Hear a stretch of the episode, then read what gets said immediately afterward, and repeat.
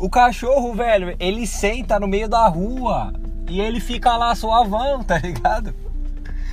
Sabendo que passa carro toda hora, toda hora ele vai ter que levantar e ele não, ele senta lá no meio da rua. Aí você passa de carro, ele levanta no último segundo, velho. E você fica preocupado se você acelera para ele se ligar ou se você freia para ele levantar para dar tempo. Puta que pariu. Mano, não é possível que o cachorro é um ser pensante, velho. Ele só pensa em comer na real, tá ligado? Se for dizer que ele é pensante, ele só pensa em comer. Eu perguntei pra minha menina, eu falei, e aí, meu, você acha que os animais eles pensam, né? Vida é. é quando, quando eu falo animais, pense só no cachorro, porque eu não sei se eu posso falar isso do gato, o gato é outra fita, né? Mas o, o cachorro não é possível, mano. Ele, ele, ele, ele viaja, tá ligado? Vocês acham que os animais, eles. Eles pensam, cara? Eu acho que eles têm uns comandos básicos, assim, tipo. É, sobreviver. Tem lá, tipo, umas três linhas de, de código, assim. É, sobreviver. Aí abaixo, assim. É, se alimentar por causa da sobrevivência, né? Por causa da primeira lei. E acho que até na hora de dormir, mano, acho que ele desliga meio que sozinho, tá ligado? Porque você vê raras as vezes um cachorro dormindo assim, de lado, assim, em qualquer lugar, tá ligado? De dia. É muito estranho mesmo, assim. Mas ao mesmo tempo, eu, eu penso que essa falta de não, do não esse não pensamento, né? Essa falta do, do não pensar, o não pensar, né? Ele ao mesmo tempo é é foda, velho, porque porque acho que o pensamento humano, o diferencial do ser humano, que é ah, o ser humano é o animal racional, eu acho que isso que fode tudo, velho. É o que traz a genialidade, mas ao mesmo tempo é o que faz a gente brisar demais, tá ligado? A gente brisa muito, ah, puta que pariu, tem que usar a roupa, a roupa tem que ser combinando, e aí tem que inventar de trabalhar do outro lado da cidade, e aí desenrola um carro para poder dirigir, ou pega um busão lotado. Cara, isso é louco. Às vezes eu fico olhando pros animais, assim, eu fico pensando, porra, mano, será que o problema tá com a gente, velho? Será que tudo seria melhor e mais simples. Porque a gente a gente querer pregar, né, velho? Ah, tem que ter uma vida mais simples. Você não tem que se importar com essas coisas, futilidades. Mas no, no, fim das contas a gente não consegue. Eu acho que é mais fácil admitir que o ser humano é muito complicado e, que, e complexo. E tudo isso faz parte da, da gente mesmo.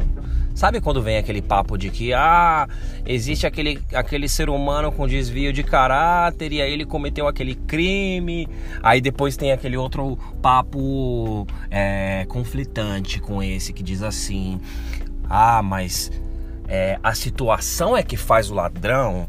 Se você tivesse um ente querido assaltado ou acontecesse alguma coisa com ele, você também ia querer fazer alguma coisa e tudo mais. E aí você vê que na real é, o ser humano ele, ele não pode é, passar por certas situações, cara. Senão ele fica maluco, né? Todo mundo em potencial é um. pode ser um, um sei lá, um assassino. A gente nunca sabe, né, velho? Então eu acho que é mais. É mais apropriado aceitar essa aceitar, por que, que eu digo aceitar? Aceitar essa, essa complexidade humana. Por, quê? por que, que eu falo aceitar isso? Porque, é, primeiro, aceitar. Primeira aceitação. Né? Primeiro você admite. Aí depois você vê o que pode ser feito de manutenção mesmo. Que essa coisa de, ah, mas aquele cara é um maluco, a gente não é Aí, mais pra frente acontece alguma coisa. Ah, mas essa pessoa era maravilhosa. Meu, eu não sei como ele foi capaz de fazer isso. Peraí, peraí, peraí. Então tem alguma coisa errada aí. Tem alguma coisa errada aí. Será que somos todos psicopatas, psicóticos, sociopatas, assassinos, ladrões, cara? Eu acho que tá mais por aí. Eu acho que tá mais por aí porque é muita loucura. É, são, são coisas horríveis que se repetem demais para ser um, um, desvio de caráter, assim, sabe? Eu acho que uh, o fato do ser humano respeitar as regras, até as leis, né? Regras, leis, mas até por medo, ou mais porque ele cresceu condicionado àquela situação, é que faz as coisas não serem tão fodidas. Porque é, quando você pensa na vida assim, meio Mad Max, as coisas caindo aos pedaços, o governo falido, é, as leis não sendo seguidas, o mundo em, é, em colapso. É, aí você vê o que é o real ser humano, assim, sabe aquela coisa de ah, você só descobre quem é a pessoa quando acontece certas coisas, né? Tem algumas pessoas que defendem, ah, você só conhece mesmo é, fulano quando acontece tal situação e blá blá blá. É foda, cara, é foda. A gente tem uma máscara social, essa é real, tá ligado? E quem tem menos medo ou menos oportunidade é que acaba saindo um pouquinho dessa curva aí e acaba aparecendo como o maluco da vez, o cara que aparece no jornal, sabe assim? Mas no final das contas somos todos culpados disso aí, cara. Somos todos culpados disso aí. Eu lembro que num episódio passado eu falei alguma coisa sobre é, o amor. Eu li um texto e aí em seguida eu falei que a gente que parecia óbvio, como muitas coisas que eu falo, coisas óbvias que precisam ser ditas, como diria o, Renato Russo, né? eu repito muitas palavras, né? Mas quais são as palavras que nunca são ditas? Alguma coisa assim que ele fala. É, eu tinha dito sobre o amor. Eu acho que é isso que salva um pouco, porque quando a gente ama alguém, quando a gente gosta, cara, a gente dá uma aliviada, sabe assim?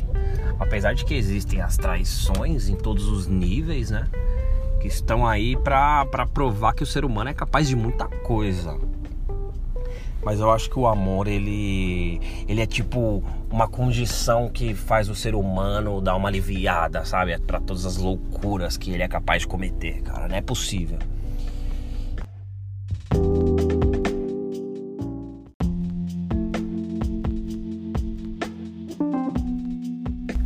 Caralho, falei um bolão agora, hein, mano? Nossa, mano, eu precisava fazer esse desabafo com vocês. Ou oh, vocês viram aquela hora que eu falei assim, óbvios. Aí eu fiquei pensando assim, puta merda, mano, óbvios, velho. Aí depois eu pensei assim, não, mano, eu tô trocando ideia com vocês, vocês são meus brothers, minhas brothers, tá ligado? Não tem, não tem essa, vocês são suave. Mas teve uma outra hora que eu falei assim, a máscara social. Vocês se ligaram nessa parte? Eu achei da hora.